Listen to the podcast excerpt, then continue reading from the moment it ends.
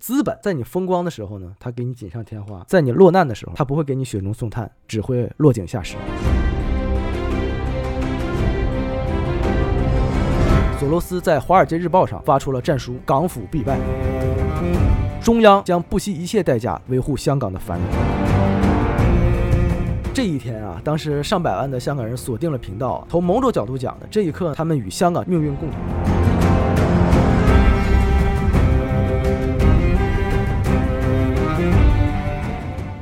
大家好，欢迎收听差点电台，我是书记。好的，小白，我们的节目呢会在每周三零点更新。如果大家喜欢，我们可以点一下关注。另外呢，想加微信听友群或者想投稿的听众啊，可以关注我们的微信公众号，搜索“差点差点”，在公众号内回复“投稿”或者“进群”，就可以看见具体的添加信息了。我们会不定期的在群内搞一些福利活动啊。啊，我们这期填坑了，填什么坑？啊待会儿再说填个坑啊。不是你填坑，你别挖坑了就。 呃，不那说会的不是会不是吧已经好久没挖坑了？呃，也不是，上一次光光最后聊什么朱秀华，他还想挖个坑。我甚至已经忘了自己挖过什么坑 了。那么，我们熟知历史的朋友都知道啊，嗯，这个世界上啊其实发生过很多战争是的，啊，现在也在发生哎，其实就时时刻刻都在发生战争啊所以我们今天其实要聊一种战争啊。啊那但是除了历史书上啊，或多或少啊，其实都讲过一点儿的这个一战、二战嗯嗯啊，还有我们古代啊比较著名的发生的这个三国时期的赤壁之战啊啊，炎黄时期的逐鹿之战嗯啊，还有建国时期啊发生这个解放战争啊，是的，嗯是的，抗日战争啊，嗯这个抗美援朝嗯啊啊，这些都是我们比较熟知的这个呃常规的热战争。嗯，嗯这真的是打来打去的，嗯哎，这这热战争就是刀枪棍棒、嗯，真刀真枪的干嘛。是啊但是其实啊，我们知道还有很多这个没有硝烟的战争，没有硝烟的哎，感觉。比如这个谍报战，冷战啊，对，哎，是吧？还有我们现在说这个抗击疫情，嗯啊也是这个也算战争了，没有硝烟的战争嗯，啊。我们今天聊的刚才也说了，同样是一场战争，什么战争呢？这种战争啊，嗯没有硝烟，嗯，但是呢，可以轻易夺走万千老百姓赖以生存的资源和金钱，啊，哦可以让一个发达的国家呢， 一瞬间变得养不起它的百姓，几十年的发展化为乌有。哦，哎，我们今天填的坑揭晓了啊，就是索罗斯与他的金融战。终于填了。哎，哎我看有好多人已经在催这个东西。 是是是是，我也是看着好多人催，我才想着填的啊。 那么我们之前在第十九期啊，嗯我，翻了一下还啊，嘿，日本金融神婆的时候，哎嗯末尾当时我们有提到过这个索罗斯与香港金融保卫战。哦，是吧嗯嗯，是今天我们好好聊一下啊，这个事先声明哈，嗯这个本次其实会涉及到很多比较专业的金融知识。那嗯我呢，你也也不是懂查了一些资料，啊嗯，对，我们仨也都是学设计的，也不是这方面相关专业的啊那。你有必要说吗？这个我查了一些资料啊，努力去理解，并且给大家拆解来讲。但嗯是其中如果有或者不乏有一些疏漏或者有错误的地方呢，还请相关专业的听友啊多多包涵和多多指正。嗯是嗯准备用设计语言跟他们讲一下。哎，，对对对，告诉他这个调子怎么上啊。嗯书记特别的正经，你知道吗？呃，我们废话不多说啊，好开始今天的故事啊。嗯好，那说起这场战争的发起者索罗斯啊，嗯其实全世界人民啊，就大家其实对他是有偏见的。偏见。哎，嗯这个索罗斯是犹太人，嗯哦，但是他不是那种家庭富裕的犹太人。啊，穷犹太哎，他早期啊，可以说基本是个屌丝，啊，哎，可以这么理解。嗯啊但是呢，这个索罗斯他有点像我们现在的川建国同志，哎，他是一个生性高调且富有冒险精神的人，哦，明白了，比较爱吹牛逼呗，哎，爱吹牛逼啊，所嗯以啊他的发家史呢，充满了很多投机和豪赌。投机哎，投机呀、啊，啊投机啊，投机啊，不是投资啊嗯啊啊投哦 哦哦，真是那个投机啊，不是那个大舌头的投不资是广东话，啊啊。不是粤语，啊那我们之前有提到过，说什么索罗斯学习东南亚，什么索罗斯什么狙击香港，香港保卫战嘛，啊哎，啊，但其实啊，嗯这些事儿大多都是国际游资干的。什么叫国际游资呢？嗯我查了一下百度给的概念啊游游资啊，国际游资又可称为国际投机资本，啊啊它是一种游离于本国经济实体之外，承担高度风险、追求高额利润，主要在他国金融市场做短期投机的资本组合。呃哦风投呗，就是说白了就是是游离的资本，就是我在国外，我不在自己本国金融市场做，啊我主要在国外、呃海外市场的风投，海外市场做风投。啊专门投机的呗。哎哎，哎，它可投能机倒把，投机倒把，可以这么理解吧？嗯啊，那我们所说的这些战争啊，嗯其实索罗斯只代表了其中一小部分。哦，嗯，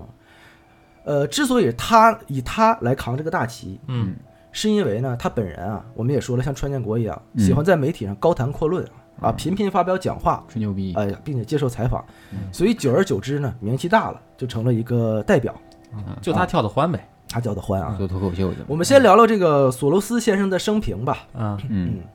是得聊聊，一九三零年八月十二号啊，嗯这个是我们乔治·索罗斯先生的生日，啊嗯他生于匈牙利的布达佩斯。啊，那一九四四年呢，我们知道这个时间啊是二战，对，对那纳粹呢嗯对布达佩斯进行了侵略啊，啊。那我们索罗斯刚才说的是犹太人嘛，嗯那是所以他幸福的童年就宣告结束了。是是，哎，随着全家呢开启了逃亡的生涯。嗯嗯索罗斯后来回忆啊，说当时那是一段充满危险和痛苦的岁月，那肯定的，靠着父亲的精明和坚强呢，凭借着当时的假身份，还有一些好心人的帮助啊，嗯，他们家也算躲过了这场劫难。到了一九四七年，嗯哎，索罗斯随家人移民到了英国英格兰，啊、英格兰嗯啊。那十七岁的索罗斯离开匈牙利啊，准备到先进的西方国家寻求发展。他开始是先去了瑞士的伯尔尼，嗯，后来又去了伦敦，就是移民到了英国。伦敦，哎，伦敦。但是呢啊，到了伦敦之后啊，他原先对伦敦的美好的想象，其实被当时伦敦的现实击破了，怎么了呢？因为他发现那里不是所谓穷人的世界，而是富人的天堂。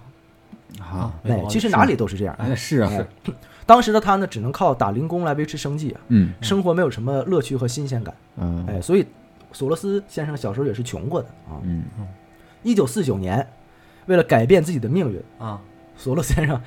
考入了伦敦经济学院。为什么我要笑呢？有种高考的感觉，哈改变命运嘛。啊，当时索罗斯考上了伦敦经济学院之后呢，选修了1977年诺贝尔经济学奖的获得者啊啊叫詹姆斯·爱德华·米德的课程哦啊。这个米德当时名气很大啊，啊但是索罗斯后来说呢，他并没有从课程中学到了什么。真正影响他的呢，是另一位自由哲学家叫卡尔·波普。啊啊波普哎，他说卡尔的思想对于后来他在建立金融市场运作的新理论打下了坚实的基础。是，不然还有波普艺术，哎呀，是啊，啊 很！汉展真真，我都不知道啥叫波普 艺术网点儿嘛，嗯各种一九五二年啊，啊我们小索同学毕业了，啊！取得了当时伦敦经济学院的哲学学士学位。啊，没没没没学经济，哎，学哲学了。 不是选了哲学家的课嘛？啊，五三年呢就进入了金融行业，嗯从事黄金等商品和股票的套利活动。啊那五六年呢，到了美国，来了我们大家都知道的纽约华尔街，哦从事交易员，开始负责买卖股票。嗯做狼去了，哎，华尔街之狼。嗯六三年呢，索罗斯开始在艾霍德布雷切尔德公司工作。哦，哦哎，哦怪但是拗啊口的，对他，他小时候不是一直在欧洲吗？嗯所以由于他在欧洲形成的联系网络呀，嗯，导致他能讲多种的欧洲语言，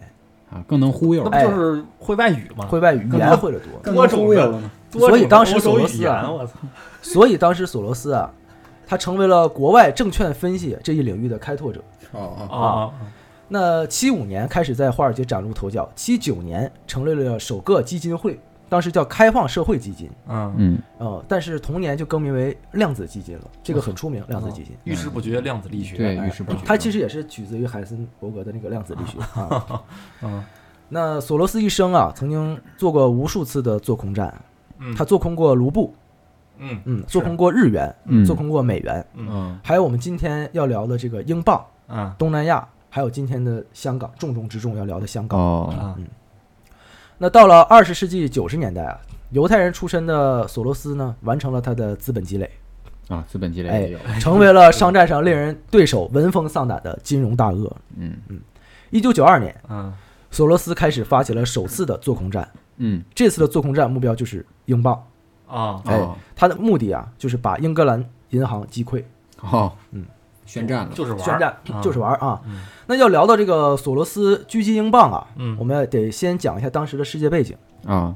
还有当时英国的金融环境啊。嗯呃，二战之后啊，嗯我们都知道当时的世界格局呢，被美国总统罗斯福重新定义了。嗯，哎，嗯曾经的这个日不落帝国呀，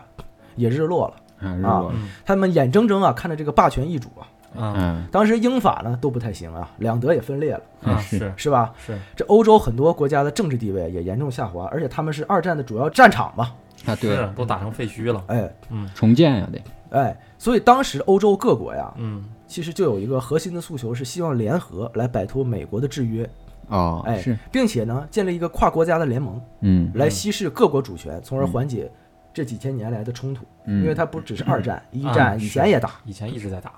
哎，这都已经打成这样了，就别唧唧歪歪，咱合嗯作呗，打成筛子了，啊，好好合作不更好吗？对，欧共体，也说白了就是现在欧盟，嗯就是当时这个时代诉求的产嗯物啊嗯。那在欧盟实行单一货币之前啊，嗯我们知道就是欧元嘛，嗯嗯，那时候还没有欧元呢。啊当时他们先制定了一个什么呢？叫欧洲汇率机制，啊，欧洲会哎，议叫机制 ERM。啊，嗯欧洲汇率机制说白了呀，就是把各国的货币的汇率嗯，强绑定在一起，嗯锁在一起。哦，就是我兑换你就是固定这么这么高的汇率，哎，我待会儿会解释啊。嗯其实当时所有的国家没有意识到，包括英国啊，嗯其实这个 ERM 是英国金融市场的重大弱点。啊，并且很快呢被我们前面说的这个国际游资啊嗯给发掘了。那当时欧洲这个 ERM 的具体做法嗯就是，欧洲各个国家要把自己的货币跟德国马克挂钩，啊嗯哎，那自己的货币兑换马克的汇率呢，仅在小范围内波动。这样呢，就造成只要马克贬值，啊嗯其他货币全贬值。啊，是是是，哎，马克升值呢嗯，我们这所有货币都升值啊嘛。对，一哎荣一损俱损嘛，对，这样呢，最关键的问题就是你在欧洲经商的话呀，大家就一块儿升、一块儿贬，嗯那商人其实就不用考虑汇率的问题，是哎，这样呢就能推进欧洲经济一体化。哦，当然啊，这个是政策制定者美好的初衷，也是，哎是但是汇率上的统一进退，啊要先保证这个利率上的统，嗯，啊是不是有点乱了？什感么觉意思是啊呢？嗯，为什么呢？嗯嗯，因为啊，嗯我们常说的这个利率，你可以理解啊，嗯就是把钱换成对应国家的货币，然后存起来的利息哦啊。比如说英国的利率是百分之十，啊，德国利率是百分之五，嗯，那你肯定把钱换成英镑，然后存存到英国赚百分之十的利息，那是对吧？你存百分之五你不合适啊。啊，这样呢，大家就把德国马克呀换成英镑了，嗯，所以英镑呢就会快速升值，那是啊啊、德国马克呢就会快速贬值。啊这样的话，其实这个汇率机制是维不维持不下去的。啊，对对对，是所以当时如果想要汇率统一呢，嗯利率也得统一，对啊这就是当时的背景。啊对啊，利率肯定得统一啊啊，我得先插一句，啊这个我看了这些资料啊，我发啊现这个金融市场所谓啊，啊其实有一个很重要的一个原则是物以稀为贵，因为就是我们看通货膨胀，啊就是钱多会导致的，嗯对对对它就贬值了嘛。对啊，发的钞票多了嘛，还有一个一个原则就是什么呢？信心原则，就如果大家对这个事儿有信心，嗯这东西就升值就牛逼。对，它就有价值嘛。哎，都我是相信它，我相信它有价值，它就有价值。这不跟文玩儿一样，哎，跟玩玩一样，就是这样啊。所以金融好多都是这个原则。今天我们讲的时候，大家都可以看出来啊。嗯那么继续刚才的话啊，嗯我们刚才说了汇率要统一进退呢，那刚才讲的这个利率也要统一进退。嗯是，哎，然而啊，一九八九年发生了一个改变世界格局的事儿，嗯就是当时的柏林墙倒塌，哦，两德统一嗯了。哎，两德统一了，嗯东德人呢涌入了西德，嗯结果德国的政府啊，福利和社会开销呢大幅上升，嗯那德国政府这一下啊财政赤字了，啊，哎，那为了亏空呢嗯，就印钱呗，那是反正他妈的你跟我马克挂钩，是对吧？我印钱呗，嗯啊啊，结果一印钱就知道就会通货膨胀，通货膨胀这个初中政治都学过啊，嗯嗯，那通货膨胀就迫使中央银行提高利率，啊，什么意思呢？就是钱太多了，钱不值钱，得回收一下，嗯，因为我利率提高了，你就都上我这存钱了，对嗯，就回收钱了，就回收了嘛，嗯就流通的就少了。嗯对因为啊，我们知道这个大家都喜欢存钱生钱，是啊对，谁他妈愿意打工呢？对不对赚利息啊？这钱生钱是最轻松的。对对对嗯，所以当时德国呢被迫提高利率，而英国呀啊不巧，经济在衰退，啊，哎，它它的经济正在衰退中，它需要消费。它通货紧缩了，所以英国呀反而嗯反着需要提高通胀，反着走了，它需要把这个钱啊让大家好好花，啊在市场上多多流通，刺激经济。嗯但英国政府呢，会却受到这个我们前面说的 ERM 的限制啊，啊，因为德国的高利率政策呢，自己也得维持那是高汇率和高利率。对，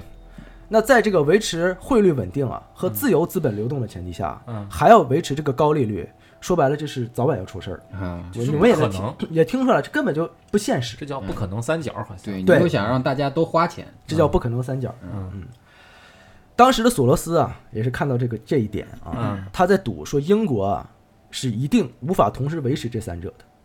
嗯哎，所以呢，当时他赌英国一定会放弃汇率稳定，退出 ERM，啊退出这个欧洲汇率机制，嗯到时候呢，被高估的英镑呢，就会让大家失去信心，从而崩盘式的下跌。哦嗯，贬值，对，所以当时闻到这个血腥味儿的索罗斯啊，就开始为狙击英镑做准备了。哦，嗯，虽然当时英国首相和财政大臣呢，在各个公开场合啊一再重申，说我会坚持现有的政策不变啊，嗯我们英国是有能力将英镑留在欧洲汇率体系内的。还吹牛逼呢，哎，这嗯是吹牛逼，但是索罗斯的判断，他是在虚张声势。嗯嗯，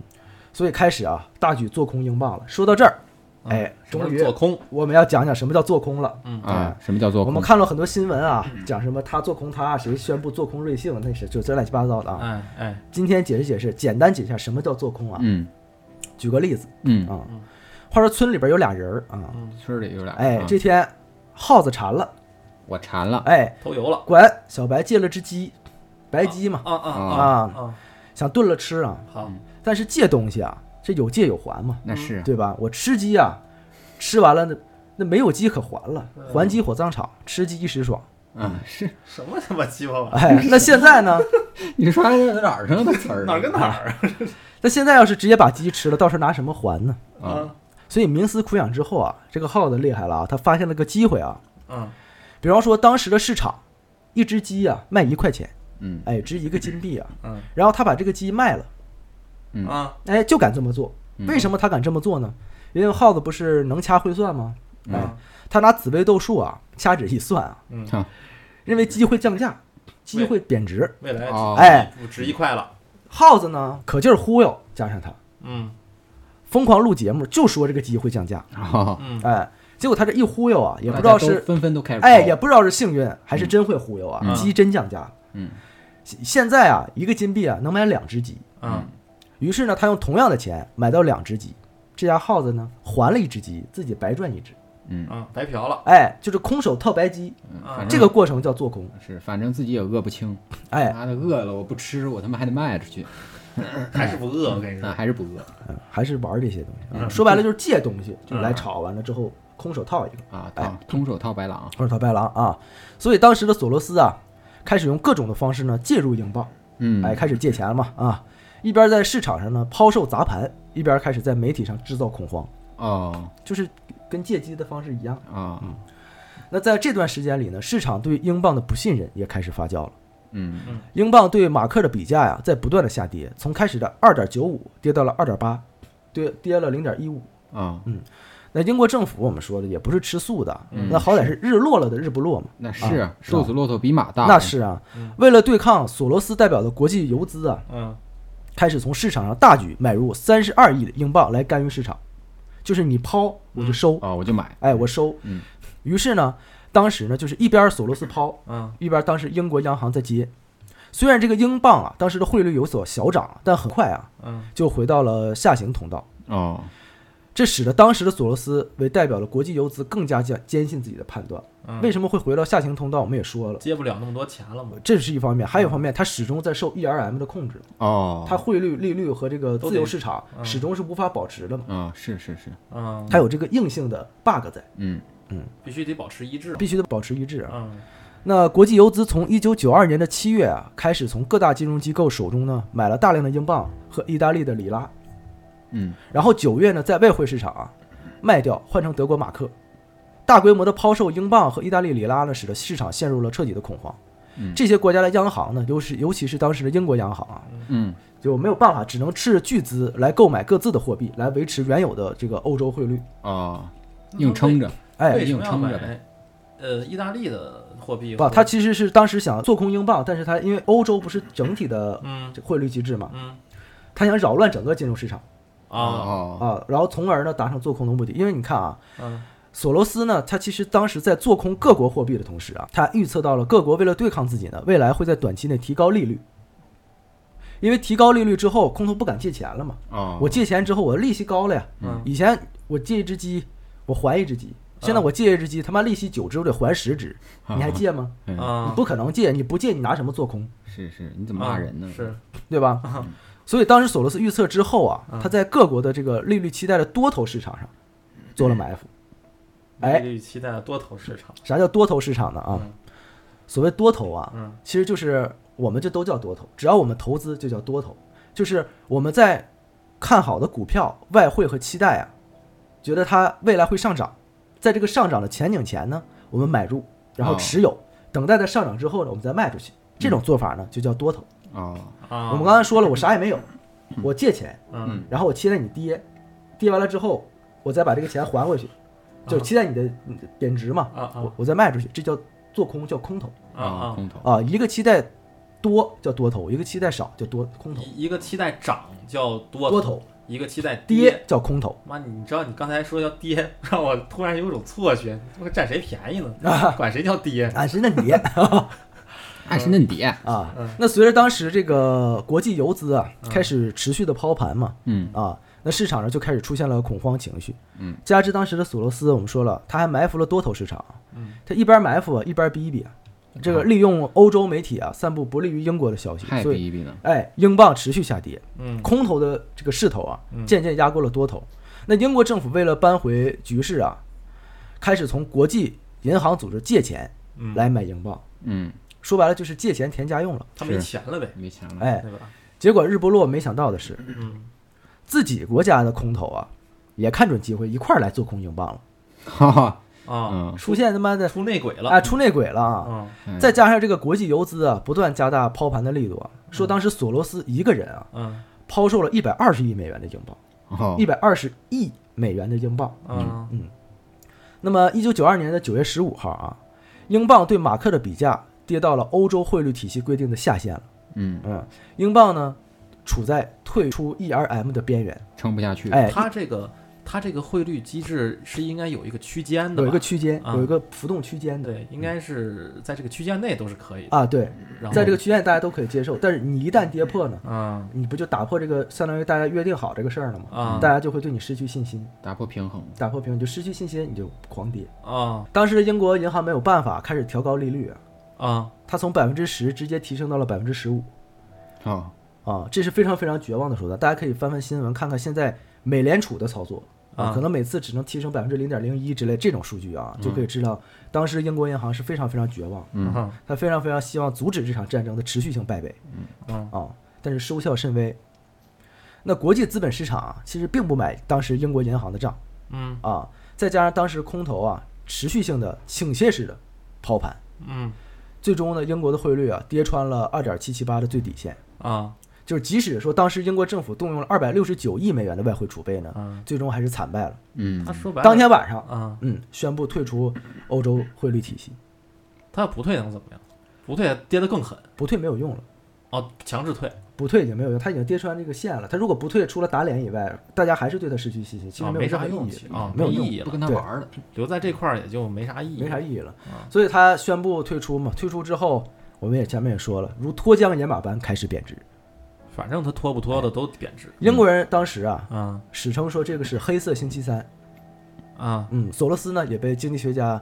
称为打垮英国银行的人。啊，哦，这是很难很难很厉害的一件事儿。是他就是钱多呗，嗯，那索罗斯曾在书中透露啊，特别逼这个人，逼王之王啊，啊说当时呢自己准备了超过一百五十亿美元的英镑筹码，啊然而在投入一百二十亿的时候，英国就投降了。嗨，哎呀，我还没用力你就躺下了，快点装逼呢，哎，属于装逼行为啊。啊，再加上他也煽动是吧？对他他能煽动他他买学媒哲体嘛学哲学的嘛，也能说，能说，嗯。那在一系列的精心筹备下啊，这个索罗斯指挥着我们前面说的量子基金，嗯代表着这些国资游呃国际游资，嗯成功的将英格兰银行击溃，取得了这个所谓第一场的做空战的胜利。嗯那一此次一做战成名，一战成名，没错，此次做空战嗯让索罗斯声名鹊起。嗯，随后呢，他还在墨西哥进行了做空战，哦，哎，当时直接导致墨西哥的金融体系啊倒退，也是同样的手法呗，哎，索罗斯至此成为 KO 英国银行的记录保持者。那我们 KO，哎，我们大概说了这个索罗斯的操作啊，嗯我们把时间啊快速推进到一九九七年，嗯，索罗斯呢率领着他的量子基金啊，嗯迎来了高光时刻啊。嗯因为这一年呢，要来到我们今天主要讲的内容了，就是亚洲的金融风暴和香港的金融保卫战。哦，来，我们回到一九九七年啊，索罗斯来到咱们这个东南亚呀，嗯啊没有先去巴厘岛，哎，哦还是先去泰国了，新马泰还是先去泰国，啊，先去泰国，没去那边玩儿。啊那九十年代初啊，当时西方的很多国家其实处在经济衰退中，嗯但是东南亚的经济啊，反倒奇迹般的增长了。啊哎，还不错，原因是什么呢？嗯其实我们前面金融神婆那期有提到一个广场协议，嗯记得吗？是啊，使得日本的制造业成本啊很高，高的离谱，嗯所以日本的制造业呢把工厂啊都迁往东南亚了。嗯对这个广场协议可以简单理解成美国制约日本发展的不平等条约吧，基本可以大概这么理解。它最后目的是达到成是这样的。啊嗯哎，那么工厂迁到东南亚，嗯其实主要迁到泰国、哦啊。随后这个时间的推移呢，泰国的经济过热的迹象嗯更加的突出了。所以泰国的央行啊，不断的提高利率来降低通货膨胀。哦，哦这个操作我们前面也解释过。啊嗯让大家都存钱嘛，哎，这个高利率啊，就吸引了大量的国际游资进入泰国。嗯那加之呢， 当时泰国在东南亚各国金融市场的自由化程度啊是最高的，嗯所以泰国呢就这样被架到了一个很危险的位置啊嗯啊。索罗斯呢，也这回又闻到了这个猎物的味道。站得越高摔得越惨，是，哎呀，这里啊一样，嗯我们前面不是讲了 ERM 吗？嗯我们也先讲一下这个泰国的汇率制度，当时的，嗯，当时泰国实行的是盯住一篮子货币的固定汇率制度。什么玩意儿？哎，你看这不同国家名儿不一样啊啊，但是逻辑是一样的。啊听到几个重点关键词啊：固定汇率制度。啊啊，固定的这个篮子的主要货币是什么呢？懒子啊，哎，美元。哦哎，哦你为什么不是泰铢呢？啊，这美元的权重啊，占比是百分之八十到百分之八十八十二。啊其实呢，就是泰国啊，就我的泰铢啊，我要盯住美元，啊我美元涨我就跟着涨，哦，嗯美元跌我就跟着跌，固定汇率嘛。啊啊，当时的泰铢对美元的汇率啊，是长期维持在二十五比一的，嗯就是二十五个泰铢换一美元。哦，哎明白那这段时间呢，由于美元汇率啊持续走低，那嗯泰铢呢就跟美元一块儿贬，嗯啊当时就导致泰国的出口啊持续性增长。哦哎，简单说一下啊，为就为是啥呢货币贬值能刺激出口。其实这个高中政治也学过。打个比方啊，嗯比如我买鸡，我是卖鸡的，你妈又急啊嗯卖鸡的啊，我一只鸡卖二十五泰铢，嗯啊我能有不错的利润。嗯那如果泰铢对美元的汇率是二十五泰铢换一美元，啊那我的鸡呢，在美国就卖一美元嘛。对嗯对哎，那现在泰铢、呃、贬值了，嗯变成了二十五泰铢换零点八美元。啊哎，那我的鸡在美国呢，只用卖零点八美元我就能赚。嗯那其他市场的鸡呢，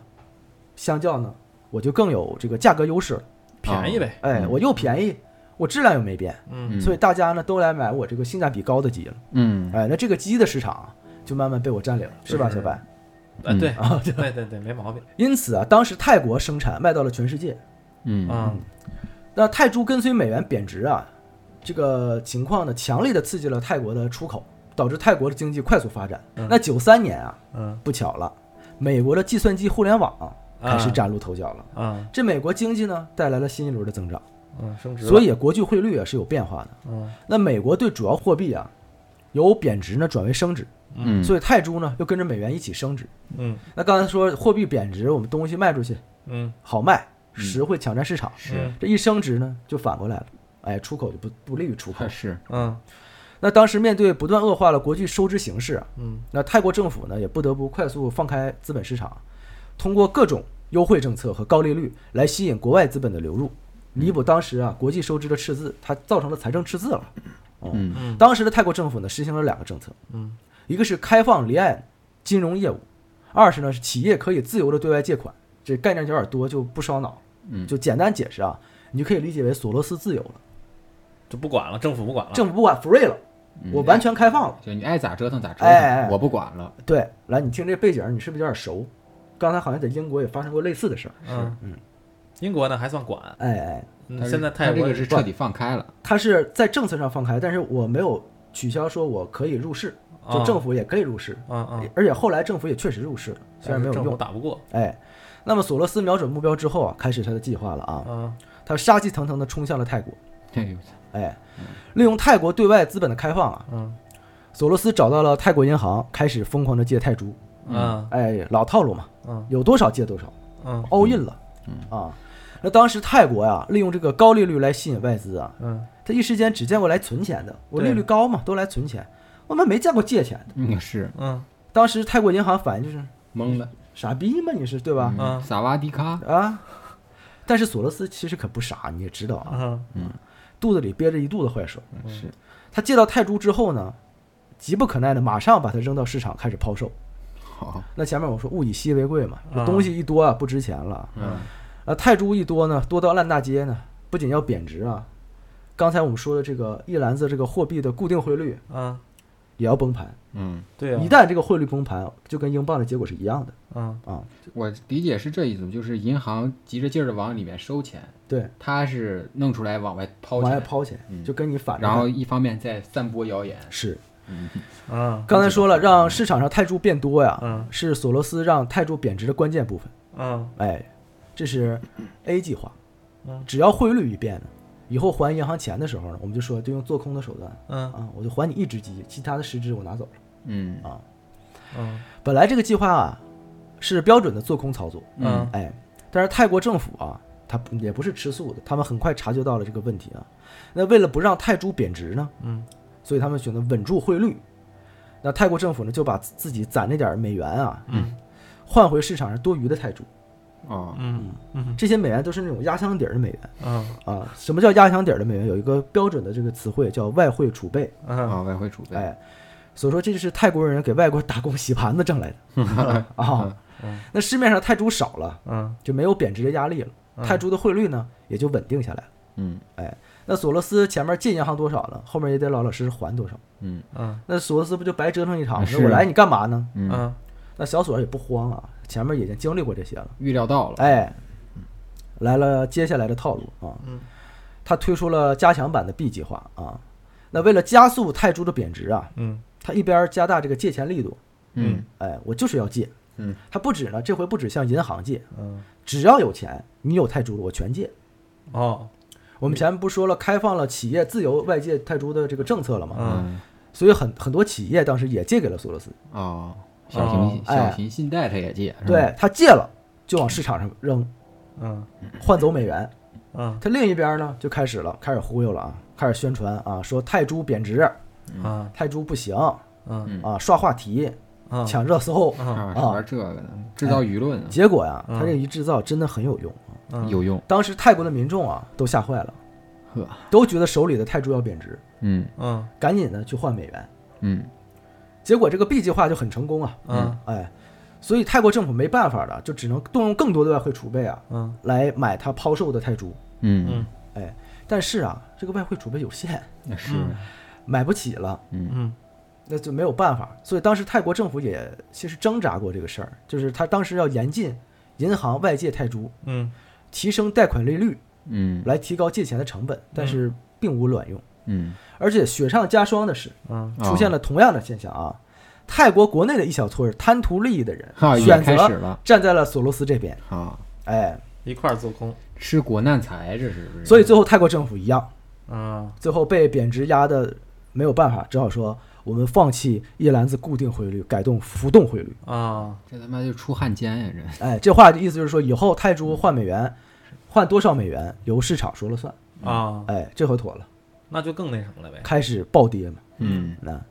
那原先一美元换二十五个泰铢，嗯哎，这一下恨不得换二百五十个，嗯彻底二百五了嘛。嗯啊，那泰铢成功贬值呢，索斯挺开心哈，嗯拿着很少的美元把泰铢一还，剩下的自己白赚的美元拿走。嗯嗯哎，据说当时啊，索罗斯和他率领的国际游资通过做空泰铢，啊嗯总共获利超过四十亿美元，四十亿美元。啊嗯而泰国这次惨败啊，嗯被称为这个提款 机啊，啊导致还许多公还嘲讽人司家哎还嘲讽人家，导致当时的许多公司都破产了，哦优良的资产呢被贱卖了。最关键的是，当时的泰国人民啊，嗯很多他们都失了业，而且多年的积蓄呢被打包带走，使得泰国的 GDP 严重下滑。这真是苦老百姓洗了这么多年盘子，所以这是战争嘛，嗯，苦老百姓，这是一场战争，掠虽然没有夺硝烟，无良资本家嘛，掠夺了人民的财富。掠夺对人民财富。嗯无良资本家，说当时仅在一天的时间内呢，嗯泰国三分之一的财富被索罗斯掠夺了，嗯，由此引发了泰国的金融危机，更在某种程度上甚至加速了当时查瓦利埃政权的更迭。对，因为啊没钱就得上街了嘛。对啊是，那在泰铢波动的情况下呢，当时的菲律宾比索、啊呃印度尼西亚盾，啊，还有马来西亚的林吉特，相继成为国际炒家的攻击对象，最终形成了亚洲金融危机。哦就，这些国家都经历了一遍。哎嗯，大家一看是这么好玩，都来玩，最后玩导导致了当时亚洲金融危机啊。玩一圈儿，当然，亚洲金融危机其实不只是泰铢崩盘嗯啊，那泰铢崩盘只是导火索之一啊。嗯那么我们前面说了呀，我们今天要讲的还有一个最最重要的经典战役，嗯，就是香港金融保卫战。哦，哎咱，这回啊，嗯我们索大爷啊，想把相同的套路用在香港，嗯嗯，但是他打错了算盘。这按我们现在的话就是小索，这属于搬起石头砸自己的脚。嗯，他没他没认清自己的对手是谁，是吧哎提纲晚上了。哎，提纲板上了啊。这回时间啊，但是这回胜利啊，我们所说，我们先公布结果就是胜利了，得肯定知道历胜史利。了哎，要不然叫保卫战，但是啊，其实他也是挣了，是惨胜，对，其实他也是挣，他啊没有特别亏。他只是没有特别亏而已。哎哎哦，那么我们讲一下具体的怎么回事儿啊？嗯我们把时间推到一九九八年。嗯其实啊，当时作为亚洲金融中心的香港，嗯在索罗斯发动东南亚金融战争之后呢，其实它注定啊成为一个很重要的地方。好，嗯哎，所谓项庄舞剑，意在沛公嘛。哦嗯我早就想拿你这块地儿。是嗯哎，而香港呢，跟我们前面说的泰国呀，还有很多相似的地方。嗯一个是呢，香港享有国际自由金融中心的美誉，哦，哎，那国际资本在港流动啊很自由。嗯嗯第二呢，香港的联席汇率，就联系汇率啊，和泰国最早的固定汇率制度啊很神似。哦，我们看 TVB 总听见这个联系汇率嗯啊，我解释一下啊，嗯就是当时的香港有三家发钞银行，嗯嗯哎，汇丰银行、嗯，渣打银行和中国银行。哦，嗯这一听就很香港，是不是？嗯他们每发行七点八港币，嗯就必须向香港当时的金融管理局交纳一美元，哦以此呢来保证港币的背后是有美元背书和支撑的。哦啊，嗯以此呢来维系这个汇率的稳定。哦，哎，这就是联系汇率，这俩人有联系嗯， 啊、连着的嘛，强行联系，哎，但是听起来是不是有点熟嗯这，个事儿？啊都一差不多，哎，差不多是不是除了数不一样，但是总感觉哪儿基本差不多差呢？不多和和之前手的段泰铢差不多。哎，嗯和泰铢还有这个 ERM 多少有点相似。对神似啊，那索罗斯和国际游资啊就认为啊，香港嗯和英国和泰国差不多，嗯哎，它有这个东西呢，它就没有能力能维持汇率的稳定。嗯嗯所以早在一九九七年啊，索罗斯在这个一边收拾这个亚洲四小龙的时候呢，嗯一边就曾多次试探过香港。嗯那九七年的七月中旬啊，嗯还有一九九八年的一月和五月，当时的港币啊三次遭到大量投机性抛售，嗯港币呢汇率受到了冲击啊。嗯当时的恒生指数和期待市场指数呢，狂跌了四千多点，就是股票狂跌了嗯四千多点，嗯导致当时的市场呢也是极度的恐慌。啊嗯所以当时的西方啊又开始了，你知道西方这舆论啊、嗯又说，哎呀，香港呢已经成为这个国际投机家的提款机了，啊，又嗯成提款机了，嗯又成提款机了啊。嗯那当时啊，香港的金融管理局总裁任志刚，啊哎，他一直被这个现在的舆论界戏称叫“任一招啊啊，就一招”，。嗯为就就一招啊，为什么呢？就是每每啊，当时有金融炒家来来的时候啊，嗯过来来开始抛售啊，或者来杀过来的时候啊，嗯这个金管局唯一的一招就是提高利率，哦这不还是这个套路吗？我们嗯，前面也听了两遍了，是吧？ 是啊，提高利率呢，来增加金融炒作的成本，嗯来维持联系汇率。嗯哎，这种太熟悉了，现在听起来啊。嗯但是啊，其实这种做法有一个很大的弊端，嗯嗯提高利率这种手法对楼市的打击很大。哦，提高利率，因为市场上没钱，钱少了，都在银行嘛，对，所以呢，就还有是一个，没有多余的资金去。还有一个很简单的事儿，嗯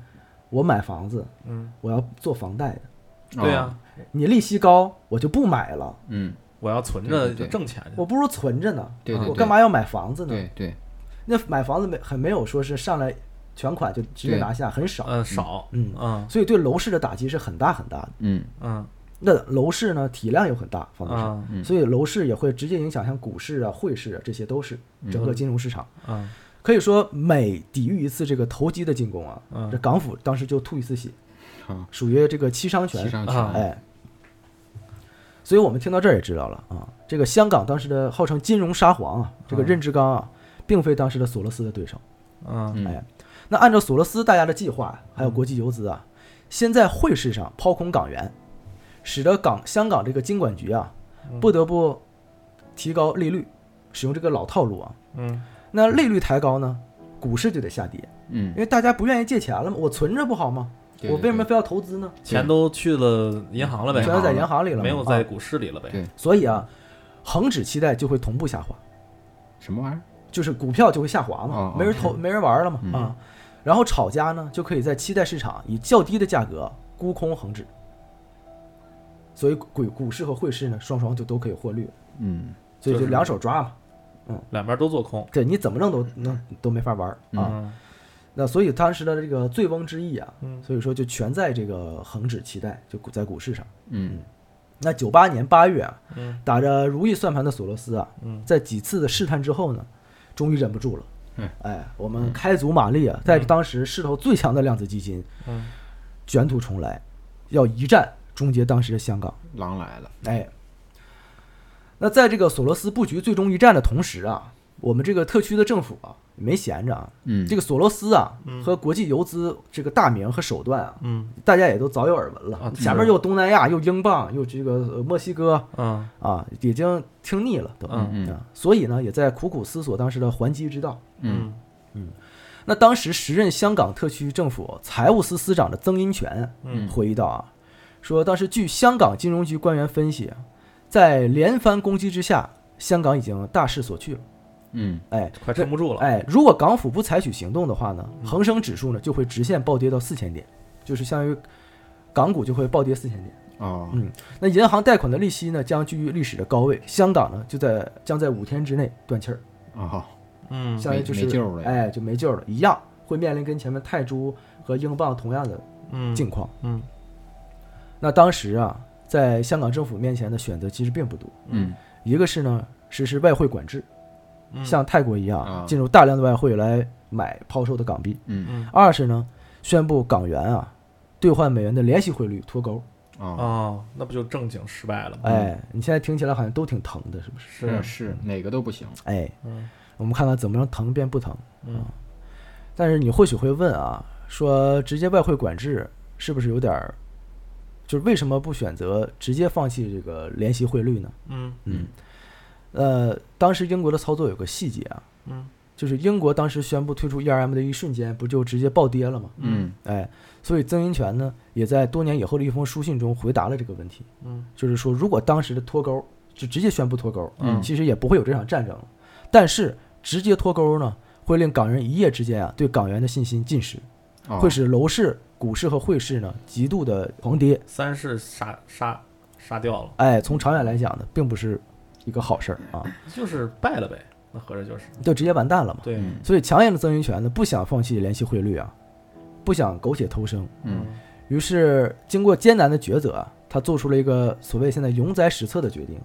就是与其让香港人民的财富落入富豪投机家手中，嗯哎，不如让政府入市，调用外汇储备放手一搏。嗯那、一和二不就也就只能选这个了吗？是哎，但你现在想想好像没什么，嗯不就外汇储备吗？嗯那泰国也这么做了，是不是啊，但是大家要有一个时代的概念，在那个时代呢，我们前面说了，香港啊是著名的自由金融港，啊哎，那在这里玩投资啊，做金融操作是非常自由的，是随市场游走，是很出名的这件事情。嗯啊在一九九七年呢，我们知道啊，有个很重大的事情就是香港嗯正式回到了祖国的怀抱，是嗯哎，对而伟大的一国两制制度，哎哎对嗯让我们的特区香港呢，在当时依旧享有国际自由港的支撑，嗯而政府入市的做法就会落落入西方画饼，嗯哎，同时呢还会打击投资者的信心，嗯哎，所以当时这也并不是一个完全没有问题的棋，也会有一定的风险。嗯嗯那当时在有了这个让政府入市的这个想法之后啊，嗯曾荫权和任志刚呢汇报给了当时时任香港特首的董建华，嗯嗯，但是令两人没有想到的是啊，董建华只花了半个小时就拍板决定，就这么办。嗯嗯，那事已至此呢，曾荫权心里也很清楚啊，说这是拿香港人民的血汗钱来搏，嗯，赢了还好，一旦输了呀，嗯，就是以死谢罪都是轻。呃没脸见老祖宗。但是摆在他们面前，嗯没有别的路可以走。哎嗯那早在九七年索罗斯啊掀起第一轮狙击的时候。嗯啊，当时的香港政府就很清楚，以当时香港现有的外汇储备啊，想要应付这场金融袭击啊，嗯，其实是有点困难的嗯，是啊。没那么多钱，哎，于是呢，香港财政的高官呢秘密进京，得到了中央的肯定。嗯是，嗯哎，说什么呢？传说啊，嗯嗯说我们啊会倾泻全中国的外汇储备，全力支持。嗯传说，哦，嗯嗯就干丫的，哎，嗯这也是首轮港元狙击战中啊港府死守汇率的底气来源。哈哈，是嗯哎因为咱们后边撑着呢。嗯，。对，后边有大陆对撑着呢嘛，之后不久啊，当时世界银行年会。嗯哎，如期的召开啊。我们当时的这个朱镕基总理嗯和哦，索罗斯啊，同时受邀参会。嗯那朱总理当场呢就对索罗斯表示说，中国将坚持人民币不贬值的立场，嗯承担稳定亚洲金融环境的历史责任。嗯嗯哎，那索罗斯当时啊也很清楚，啊那香港背后有中央政府的撑腰啊，嗯他也清楚中央政府的实力，但是呢，他在赌，啊，他赌他在赌中央政府呢会隐忍不发。啊，哎，我们前面说了，原因很简单啊，嗯香港素有“自由之港”的美誉嘛，嗯政府规这个大规模干预市场啊嗯是没有先例的，嗯况且这会影响这个自由的美誉。嗯，嗯，以后我们都不来你这儿弄，再况且，嗯索罗斯当时啊带领着量子基金，嗯还有国际游资，嗯，有数千亿美元的资金可以动用，好好，嗯，这样他坚信钱多呗，哎，嗯坚信自己可以打倒世界绝大多数的经济体。嗯嗯哎，那时间啊，就进入到了九八年的八月，在肆虐了半个世界之后呢，索罗斯带领着国际炒家们嗯来到了香港。嗯，同时呢，索罗斯在《华尔街日报》上发出了战书，哦，港府必败哎呦，哦嗯开始了。但是同时呢，我们的朱总理啊，嗯朱镕基总理也表达说，中央将不惜一切代价维护香港的繁荣。哦，嗯就是杠上了，好，事已至此了啊，嗯开弓没有回头箭了啊。嗯谁都知道，现在这个双方啊，已经没有收手的余地了。这不是咱俩打架闹着玩儿呢啊。嗯，战书都发了，而同时，嗯当时的中央人民银行和中国银行的两位副行长，带着六百亿港元，已经来到香港坐镇了。嗯，哎，随时准备应战，所以决战的日子就要到来了。嗨，激动了，嗯，八月十四号，嗯港府率先突然出手，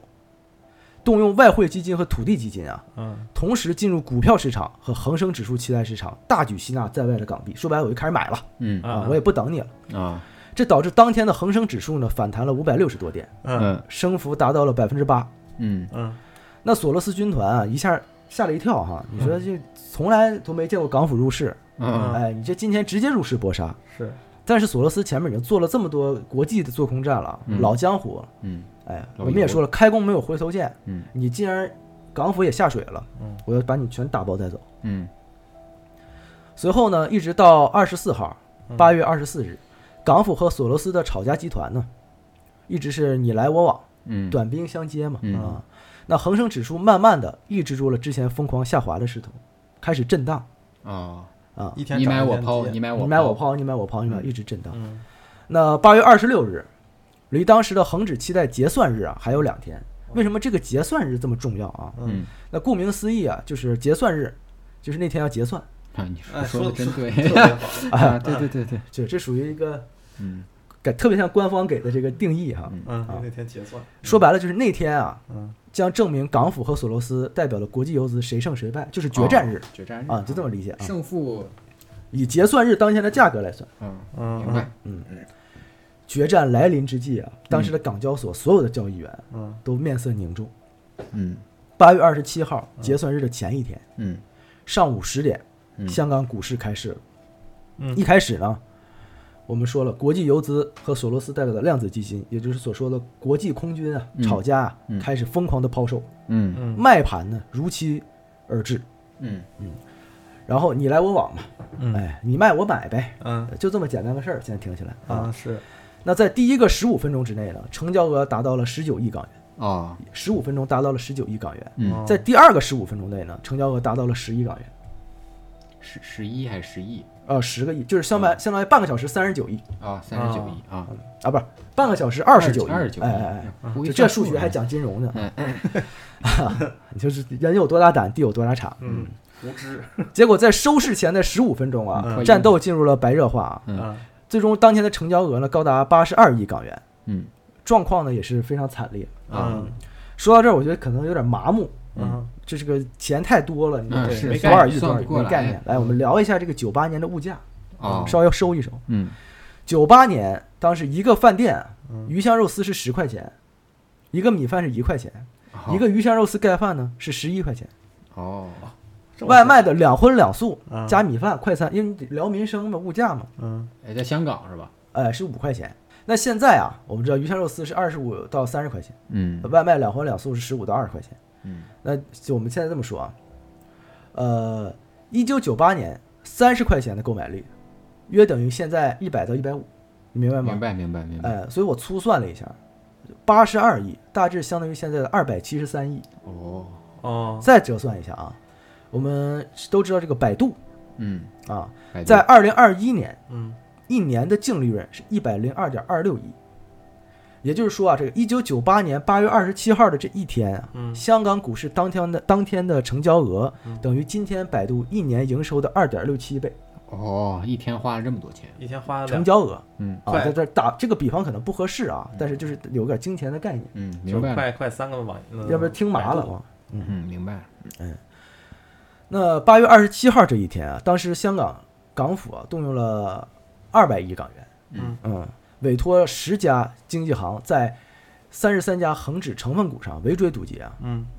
使这个当时的恒生指数啊比上一个交易日上扬了八十八点，嗯这是九七年当时记录啊，九七年十一月四号以来的最高点。嗯所以说当时二十七号这一天是算港府险胜，哦嗯嗯，就涨了最后。哎，到了二十七号晚上，我嗯们知道二十八号是结算日嘛，嗯二十七号晚上，最终的决战呢即将到来了。嗯嗯相传啊嗯说当时的香港啊，大家也喜欢夜市嘛，啊，当时大家那一晚几乎没有人入睡，因为大家知道即将迎来一场关乎自己未来切实生活的战争。啊是，那二十八号是结算日，嗯索罗斯做空恒生指数最后机会。嗯那之前购买了大量看跌期待能不能赚，就看这一波。哎嗯嗯那我们解释一下，啊这要注意就是恒指期待的结算价格是这一天每五分钟恒生指数报价的平均值，说白了就看均值，嗯嗯结结算多少最后看是均值。嗯均值的意思呢，就是一定要抬高这个，如果你想抬高结算价，嗯就得必须呢保证走势平稳，这个走势是平稳的啊，要不然波动嗯最终大了，波动太大的话，均值对是不稳定的，对你不确定最终均值是什么样的。所以呢，港府呢必须竭尽全力，寸土必争。嗯那说这一天啊，当时上百万的香港人锁定了频道啊，嗯，哎，所有人呢都捏着一把汗，真的是，嗯，因为我都香港紧张市民啊都知道啊，嗯这不不只是关乎自己财产是否缩水的问题，嗯哎，从某种角度讲呢，这一刻呢，他们与香港这座城市呢命运共同。啊是哎，确实终于啊，二十八号上午十点，嗯股市开盘了，嗯决战正式打响。啊开始了，当时的港府啊与做空集团啊，立刻在汇丰控股和香港电讯上展开激战。嗯那炒家的抛盘啊，气势汹汹，排山倒海。那哎政府军就接兵了来将挡，水来土屯呗。嗯哎，嗯全盘买入，嗯开市五分钟，成交额达到三十亿。哎我到哦了十二时午市收市的时候呢，战斗啊愈趋激烈。啊长江实业、中国电讯疯狂的被炒家抛售。嗯哎，嗯那午市收市的时候，成交额报的是四百零九亿港元。啊白热化了是吧，哎，下午开市呢就更加激烈了啊。嗯这个所以说这个抛售啊，也是抛盘滚滚而来啊。嗯那港府当时几乎动用了所有能动用的外汇储备，嗯嗯全盘吃下了啊。啊说当时的记录是平均每一分钟嗯有三点五亿的股票一手，嗯，就有交易每一分钟三点五亿的股票成交额。哦到了下午四时整，嗯恒生指数定在了七千八百二十九。嗯那么惊心动魄的四个小时之后，嗯在这个惊心动魄的四个小时之后，全天的交易额达到了香港股市有史以来的最高纪录，是七百九十亿港元。哦，当前的成交额达到了七百九十七亿百。九十亿，哎，我们前面说八十二亿，啊，就已经高的不得了了。现在啊七百多亿了，那恒生指数最终以七千八百五十一点结算，嗯在上述总共十个交易日中，香港特区政府动用了约一千二百亿港元的外汇储备，将恒生指数上拉了一千一百六十九点。哦，至此，嗯，香港特区财政司司长曾荫权宣布，香港政府基本获胜，哦，基本保住了整个金融市能场。用钱砸出来的嘛，啊，那索罗斯这个基本上就一看啊，嗯虽然这挣的没有自己预期的那么多嘛，嗯，但是也差不多也就这么地了。对就就是亏了呗，所以基本就是，如果说这场战争嘛，嗯他其实没有亏，嗯他是少挣了一些，嗯，只是没有达到他的预期就。是对于他来说是亏的，对他的预期来说是亏的。对，嗯啊，他投入那么大的精力呢，是啊，嗯啊，就所以说人还是欲壑难填嘛。嗯啊，呃，但是对于战争来讲，嗯这场战争算是香港是胜利的，嗯哎、这是大家都承认的一件保事。住了，哎嗯嗯那再往后的故事就人尽皆知了嘛。嗯这个香港政府就渐渐的恢复元气，嗯，到了九九年，恒生指数呢回到了一万点以上。嗯，哎，那当时呢，港府呢也从这个股市中退出啊，嗯自己赚了数十亿美元。哦，嗯呃，可以说是在中央政府的支持下呀、嗯嗯，当时的香港呢保住了自己的经济命脉。嗯，嗯，但是也只能说是惨胜，产生，对，哎，只能说是惨胜。当时这个国外杂志啊，嗯还评出了当年这个嗯世界金融三大强人。嗯呃，一个就是我们刚才提到我们的朱镕基朱总理，哦，，哎，还有两个就是索罗斯嗯和格林斯潘、嗯，啊。这个格林斯潘啊，嗯如果有机会我查查资料，我们以后再聊。啊，你又挖坑了， 不需要，不聊了，不聊了，哎，那在香港失败之后啊，嗯索罗斯又到了俄罗斯啊，好像那次更惨，哎，到俄罗斯这回啊，说白了其实是两败俱伤啊。这回索罗斯是彻底败北，对，彻底败北了，哎但是俄罗斯自从那一次开始呢，就其实一直元气没太恢复，它的经哦济一直处在下跌波动状态下。哦，那九九年金融危机就结束了。嗯啊，嗯零七年呢，美国爆发了次贷危机，嗯索罗斯呢回潮坐镇。嗯，二零一一年啊，索罗斯在福布斯排行榜是四十六位，哦，当时是一百四十五亿美元的身家。嗯到了一五年呢，他就宣布退休了。嗯哎，二一年，也就是去年，他是以八十六亿美元财富位列榜单的二百八十八名。啊哦哎，那么我们所说的啊这个香港金融保卫战和亚洲金融风暴的内容，基本就是大概是这些。嗯嗯嗯，通过这个故事啊，我们可以看到这个资本。嗯哎，是如此的无情啊，是，嗯其实受苦受难都是咱们老百姓，都是老百姓啊。是哎都是血汗，他，呢，在你风光的时候呢，他给你锦上添花；嗯在你落难的时候呢，他不会给你雪中送炭，而只会落井下石。嗯那我们这个，刚才我们前面说这个小索尔怎么说的呢？索罗斯小索尔怎么说呢？嗯他说这一切啊，嗯在金融上啊说不上有没有道德，一切都只是一种操作。啊，我去他妈， 是不真是？他妈是，我这去他妈的！这他妈他说个别人，他还说是啊，他赚的盆满钵满的，啊，他收刮了这么多国家的金钱，啊、都老百姓的，老百姓的钱，对，他不要点儿逼脸，跟你说，要不他妈他名声不好了，对嗯，嗯不要点儿逼脸，所以他这个，你说他非得自己出来扛大旗，其实他只是代表一小部分。他就是爱跳嘛，所以以他为头那个头部，哎，对，对以他为头部，以他为一个标志性的一个人。其实对他后边是一群这么一个，后面是一群人，他是个形象代言人嘛，嗯形象代言人，对就是人们总愿意，就他会说，哎是不是？嗯，就人人们总愿意树立一个神 嘛，嗯，对。对，哎啊，然后又愿意看这个神倒，哎，但是这个神其实是推到前头挡箭的，其实是神是挡箭的，对，嗯然后啊真正厉害的是是幕后的人，幕后的人在赚幕，后是一群人，对，这一个群体，一个群体嗯啊，就是玩这些东西的群体。是，哎反正是挺恶心的，我觉基本上这个金融保卫战就是大概这么个故事。得，嗯，啊、虽然这个没有硝烟啊，不是热战争啊，但是还挺惨烈，听起来。是，嗯就是你不知关不觉你的钱就没了，对，关乎到经济命脉，关于经济命脉，有时候嗯咱这们的个，生活直线的，就是要是败了，直线就往下降了。对对对，是。对啊，当然啊，再补一句啊，其实当时港府是否动用了中央给到外汇储备啊，嗯是一件不确定的事儿，啊没有明确的史料来说明这啊件，事不情。确定，啊，哎，但是当时中央确实在官方承认了自己会力挺港府这场战争啊嗯啊，是这样。也许港府只用了自己的外汇储备就搞定了索罗斯哦，啊，就像索罗斯当时说英镑似的，嗯我准备了一百五十亿，但是只到一百二十亿美元的时候，你就你就败了啊！他咱们跟他相反，咱们是话不说太满，嗯哎，对我们话不说咱满，们话不说满，我们他喜欢是喜欢吹牛嘛，哎我们咱喜们欢是藏着点儿，哎呦，对我们喜欢偷偷的干，对嗯，我们就算有十足把谦虚十足的把握，我们也就说，嗯，有有点把握，对，有点把握，差不太多。差不太多，哎不会说我他妈就弄死你，哎，是是是，这不是咱们惯用的手法。对这他妈老祖宗的语言艺术，所以啊，就是这个索罗斯小索同志在香港嗯属于搬起石头砸自己的脚，嗯是，按照我们外交天团的话，嗯好，呃，小白，你要挖个什么坑，以后我再讲点什么我不技挖能之坑，类的我挖什么坑呀？我挖，我这水平我挖什么坑挺耗脑子的啊，啊？嗯这期首先头疼，对这些内容比较四复五细杂胞，比较复杂啊，嗯，大家可当以个睡前故事听吧，睡前故事听，让我助这眠个的，哎这些数字啊嗯，伴随你睡觉就好了啊可以啊，当做一个数学课题你到时候配个好听点儿的歌，哎，那个催眠曲，对，啊，哎，催眠曲睡，吧睡吧睡吧啊，对，嗯呃，行，行吧，嗯晚安那，我们这期就聊到这儿吧，晚安，晚晚安，安嗯，啊，我们下期再见，下期见。拜拜。拜。嗯。